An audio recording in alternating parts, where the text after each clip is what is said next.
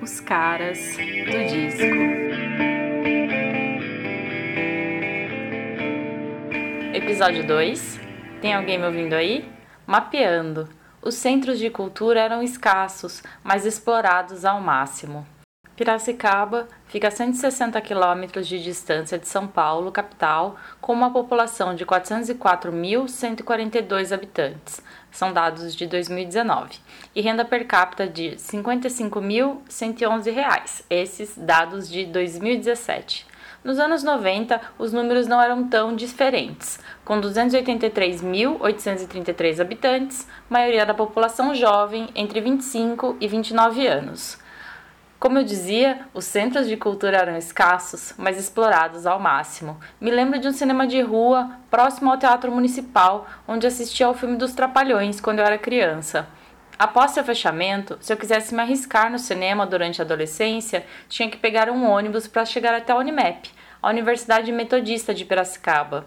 Era uma universidade particular, bem longe de onde eu morava, no bairro do Taquaral, na estrada mesmo, quase fora da cidade. Lá, a programação era composta por filmes que não cabiam no circuito comercial, representado pelas salas do cinema do shopping. Justiça seja feita, cheguei a ver Fahrenheit 9/11 e Má Educação no multiplex. A Biblioteca Municipal Ferraz de Arruda Pinto é a minha maior e melhor referência. Localizava-se bem no miolo da cidade, na Rua do Rosário. Inaugurada em 30 de maio de 39, foi criada pelo ato administrativo número 142 pelo prefeito Ricardo Ferraz de Arruda Pinto, o qual, segundo registros históricos, tinha em seu radar a cultura e a educação, tanto que seu primeiro ato foi criar duas escolas e, posteriormente, dire o Diretório de Geografia. A biblioteca é o legado de destaque para o município e foi batizada em sua homenagem apenas em 1991. Construiu-se com um acervo inicial de 873 livros registrados, evoluindo para aproximadamente 100 mil volumes, entre gibis, livros e periódicos. Esse é um dado de maio de 2020. De fácil acesso, a biblioteca era visitada por mim quase todos os dias para fazer trabalhos escolares, ler jornais, revistas e consultar material de arquivo. Separada pela Igreja do São Benedito, fundada em 1892, um espaço que conserva sua arquitetura simples e teve os sinos doados em promessa para que se curasse uma doença grave da época, a hanseníase. Os universos sagrados da música e da literatura estavam a uma igreja de distância, a biblioteca e a famosa loja, a Laser Express.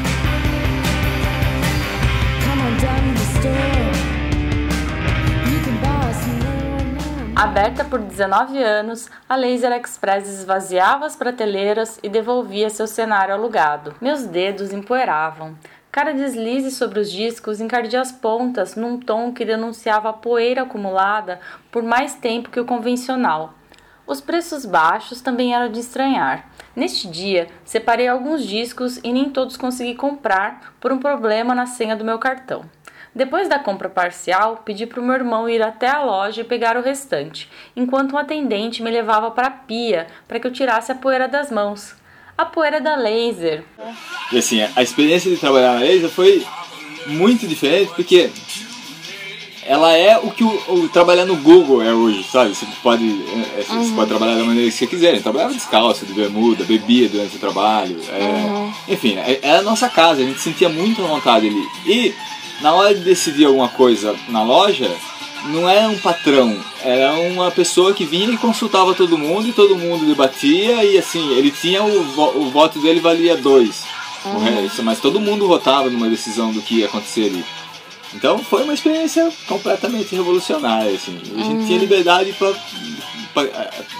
opinar, criar, isso fez com que todo mundo crescesse ali, né? Uhum. E o ambiente também favoreceu individualmente as pessoas, porque todo mundo vinha de um background diferente uhum. e todo mundo tinha uma base de conhecimento grande, né? Que uhum. esse é um problema de hoje, assim, as pessoas é, elas têm muito acesso à informação, uhum. mas não tem muito conhecimento das coisas, porque você não precisa gravar, se você quiser informação de novo, você vai lá e consulta de novo. É a gente precisava segurar a informação.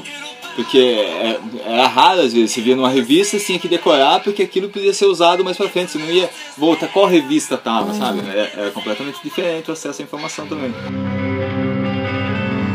Você acabou de ouvir o André Formiga, ele sim, um dos caras do disco. A história da Laser se desenhou por 19 anos, de 10 de outubro de 1992 até 10 de novembro de 2011. Vendo algumas fotos da loja, parece que a minha imaginação forçou a barra. Tudo era maior, brilhava. Talvez fosse encanto pelos discos, um tanto mais a energia dos frequentadores. Aquela esquina era mágica. Aos sábados, dia de maior movimento, chegavam a contar 100 pessoas de uma vez só, volume que se inflacionava ou reduzia no decorrer do dia. Quantos caras eram no, no total? Teve um momento na loja que a gente teve 15 pessoas trabalhando. Nossa, sério? É. Isso foi que anos 90? Não. É, até o. Isso foi no final dos anos 90, assim. É. Uhum. Esse foi o auge assim, da loja, vamos dizer, no uhum. final dos anos 90. É, nesse momento tinha umas 15 pessoas trabalhando na loja e lá na frente vendendo umas 7 mais uhum. ou menos. É. Mas é, é, por exemplo, de sábado, que era o dia que mais tinha gente lá dentro, chegava a ter 100, 130 pessoas dentro da loja ao é, mesmo tempo, sabe? Bastante, né? É, é bastante gente, né? Então, e, e o giro é muito grande, uhum. assim, é, é uma coisa impressionante, assim, a gente até assustava, sabe? Tipo, quando você começa a vender 150, 200 discos por dia e alugar, sei lá, 2 mil, enfim, é muita coisa, o giro é impressionante. Só com o aluguel dos, dos CDs, ele pagava todas as despesas da loja, entendeu? Todos os funcionários, todos os impostos, tudo, só com a locação. Tudo que entrava de, de lucro dos, dos CDs era, era lucro realmente. Muito legal. É. Vocês vendiam mais CD mesmo, né, do que vinil? Assim. Vinil foi bem no finalzinho já, assim, uhum. já foi em 2000 e pouco, assim, 2004, 2005. Uhum porque as vendas já estavam começando a cair, né? Porque já tinha, já tinha internet, ainda era para baixar a música e para ter acesso não era tão comum, assim, você tinha que. Era um pouco demorado. Uhum. Mas é, daí a gente começou a dar uma variada para tentar pegar outras. A gente pensou até, ou até teve uma época uma prateleira de livros, a, gente quase virou um sebo. Uhum. Essa que é a verdade. A ideia é que, é, assim, isso é uma coisa que. É, eu era o cara dos, dos vendedores, eu era o cara que tinha mais tino administrativo, porque tinha trabalhado em banco ah, e tudo. Sim. Então eu via as vendas de uma outra maneira, assim as pessoas viam as vendas como uma, até como uma, uma coisa de diversão, assim, você comprar as coisas para você e tentar vender para os amigos. Uhum. Eu vi uma coisa mais assim do negócio mesmo, uhum. como é que, uhum. é até por isso que eu tô com um negócio, inclusive, uhum. porque é, eu, eu tentei convencer o, o, meu patrão uma época que a gente tinha que voltar a comprar as coisas, uhum. a gente tinha que é, tentar vender pela internet, que é para uhum. abranger um, um, público maior, enfim, tentar se adaptar ao que o mercado estava pedindo.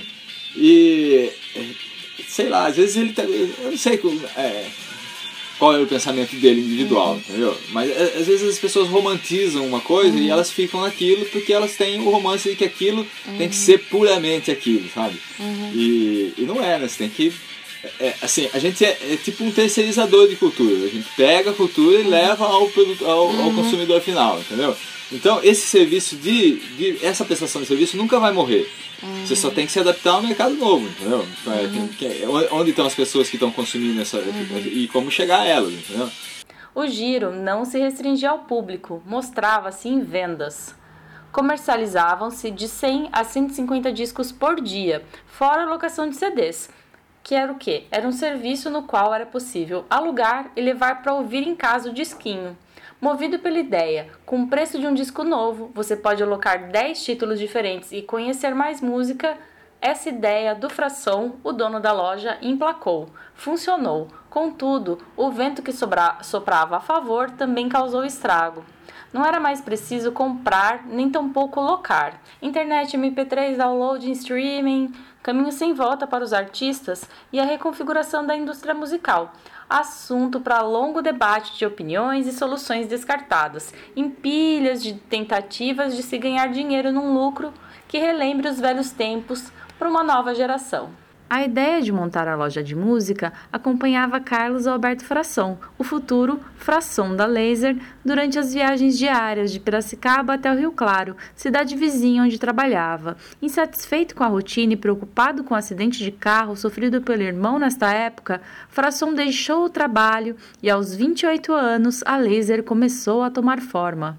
O clique veio do costume de fazer mixtapes. Um dia, na casa de um amigo, para emprestar sua coleção de CDs e discos de vinil, enquanto fazia o seu próprio best-of de Phil Collins e Genesis, Frasson sacou que os CDs eram caros e, porque, e por falta de grana não tinha aderido à recente aposta das gravadoras. De memória, sabia que na rua onde a Laser surgiria houve uma tentativa frustrada de locação de discos de vinil.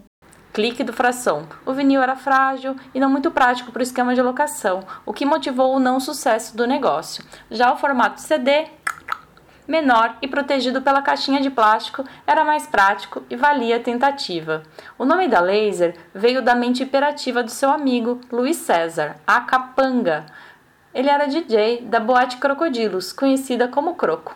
Luiz também é um dos caras do disco. É... Daí, de um ponto, eu saí da musical. É... O que eu tava fazendo? Tava trabalhando só na Croco. Uhum. Aí, um amigo meu falou assim que tem um cara que eu queria conhecer, que eu ia criar uma loja, loja para escapa para dar uma força para ele. Uhum. né? Eu falei, não, vou conhecer. Aí conheci o Frasson, que era o dono da loja, né? Falou, ah, eu tenho ideia assim, assim, uma locador, blá, blá, blá, você conhece bem de música. Ah, vou lá então, ajuda você a montar a loja, não é nem pra ficar, Ah, entendeu? Uhum. Era só pra ajudar a montar. Daí fui lá, bolei o logotipo, o logotipo é meu, o nome é meu, que inventei, o logotipo tudo meu. É, fomos comprar os CDs, a ideia dele era uma locadora, uma coisa que era pioneiro, o CD era, era, novo em Piracicaba ainda, entendeu? É, não, era novo ainda no Brasil, é. né? Uhum. tinha alguém que teve experiência anterior ainda, que era Balu Guidotti, tinha feito uma, uma mini locadorinha na casa dele. Uma forma muito tímida elitista, só tinha clássico e jazz, que achava que CD era coisa de gente rica. Ainda tinha esse percepção no começo, era cara, coisa de gente rica. Então só tinha clássico e jazz, né? foi pra frente. Nós abrimos lá, quando abriu a loja, inaugurou a loja, foi no dia da inauguração da loja, teve um coquetel para as pessoas lá. A gente viu que ia ser um sucesso muito grande e o Forção percebeu na hora porque não tinha condição de ficar sozinho lá. Ia ter que ficar junto. E conhecia muito mais isso. Aí acabei ficando na Laser.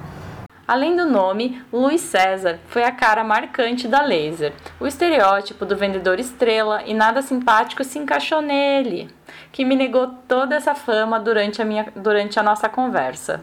É aquilo, eu me lembro de você, me lembro do André um pouco. Era mais do Silvio e de você. De você, porque, assim, a lembrança que eu tinha que você era muito quieto, assim, Hum, eu- pelo menos era muito quieto, que pra Era mim eu confundia com uma. Com, com- me- era uma coisa. Pra mim, apresentava uma, uma, uma certa antipatia, assim, Sim. saca? Falava, porra, é o último cara que eu quero que me atenda é esse, assim. É. E se eu tiver que falar com ele, ai, puta que pariu, mas tudo bem. E era, quando eu tinha que pedir, daí eu ia pedir o tal disco pra você, daí você, tá, chega daqui 15 dias, É. sabe? Tipo, daí ligava, e eu tenho até hoje, os discos eu tenho, e tem uns que eu ainda guardo a- o selinho, assim, né, que vinha o nome escrito, eu tô, e era muito legal quando você, ah, Márcia, seu livro, seu disco chegou, tal, ah, tá, vou buscar, né? Mas é, então, Tipo, o que eu pensei com você, eu pensei com muita gente. Você, assim, Uhum. é Não, só era você, só a única, Não, a única não, mas isso é interessante porque isso bate a percepção da pessoa em person e ela mantém ela, e não é geralmente essa Uhum. Muitas pessoas começaram com com essa mesma pessoa minha, depois me conheceram e ficaram amigos até o fim da loja. Uhum. O espaço da laser era preenchido por gente que queria conversar ou só dar pinta, sentar no sofá próximo à janela. A laser ficava numa esquina e tinha três janelas, uma frontal e duas laterais. Quem estava lá dentro era visto, quem estava fora sentia vontade de entrar. Mas, assim, você falou do, do auge da laser, daí é quando eu ia lá também. É, como que era, assim, para o público ia lá interessado em quê? Tipo, era mais em rock mesmo, pop gente ou não? consumia até o lugar, né? Tem muita gente que ia lá pelo lugar, ia Ah. lá pra estar entre a gente, pra conversar, pra Uhum. tomar um café, pra tomar uma cerveja, sabe? Pra estar no ambiente. Chegou até Uhum. a ter isso, mas em termos do que as pessoas consumiam de música, era variadíssimo. Exatamente por isso, porque a gente Uhum. atendia todos esses públicos e com qualidade, assim, a gente não só atendia as pessoas, Uhum. a gente é, é, o pacote não vinha só com o que a pessoa queria, vinha com o que a gente mostrava além do que ela queria. Então cê- é, é isso que eu falei da, da gente formar as pessoas. Às vezes ela ia lá, não sabia que gostava de um gênero, estava interessada numa música ou numa banda, e aí você mostrava todo um gênero que envolvia aquela. E aí a pessoa fala, nossa, isso aproximava a pessoa de outros tipos de banda e de, de pessoas também. Porque você fala, ah, então, sabe, tem, tem um grupo que consome esse tipo de música. Onde tá esse grupo? Como é que eu faço? Você entendeu? É, então, é, nesse ponto, as pessoas até iam lá para conhecer outras pessoas também, Uhum, sabe? Sim, fala, um lugar de convivência Exato, mesmo, né? Exatamente. É, porque o que eu sentia mesmo é que eu podia ir lá e falar, ah, quero um disco tal, do ano tal, que vocês sabiam que eu tava querendo, né? Exato. Não era uma coisa que você precisava não explicar, Como? mas É. é. sabe? Tipo, você falava, ah, tá, vou encomendar, vai chegar daqui 15 dias, um mês. Daí vocês ligavam, tava muito engraçado. Tipo, esse, esse tipo de relação era muito legal, assim. É uma coisa que eu É gostava. direto, É, né? Não é impessoal, né? é, então isso era bacana, é uma coisa que a gente não, não tem muito mais hoje, assim. E você não tem esse- essa pessoa também que, que forma, que indica. Uhum. Você, você fica com os amigos, você não tem mais um, um mestre, vamos dizer Uhum. assim, que era como a laser funcionava. Assim, você ia lá, era tipo um templo, você ia lá Uhum. pra pegar o conhecimento, você- entendeu? Como não tem esse lugar, você depende muito dos amigos Uhum. e do feed do YouTube, sabe? Você fica ali, ah, além disso, o que eles me indicam, entendeu? Então é. hum, sei lá. é, e é o que eu falei pra você. Como, como você não vai, você não precisa ir atrás, ah, sábado eu preciso ir lá 10 horas, porque eu trabalhei a semana toda, eu vou lá consumir alguma coisa, porque, eu, porque sabe, você não batalha pelo. a- Ela tá ali, você clica, ah, não gostei, não gostei, é tudo muito superficial, sabe? Você não ouve mais um álbum de uma banda, não tem mais essa coisa de álbum. A- Aliás, eu acho assim, até absurdo quando uma banda lança um álbum hoje. Eu acho é é meio ridículo até, porque no mercado não é esse mais, entendeu? Então as pessoas não vão ouvir seu álbum, elas vão ouvir seu hit no YouTube. Então você vai lançar 15 músicas, 15 músicas, duas ou três vão ter clipe e aí é essas que vão ser consumidas. Entendeu? É, que foi outra coisa que o mercado não soube muito bem fazer, né? As bandas e tudo, sabe? Rolou muita briga, sabe? Metálica, sabe? Aquela coisa, muita briga com a tecnologia e aí, enfim. Não dá, não dá pra brigar com o que tá acontecendo. Ou você se adapta ou você é o, o retrógrado. Não- Não tem muita opção. né?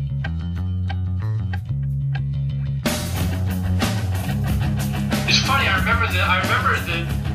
I don't. I can't. At the moment, I can't bring it into my view.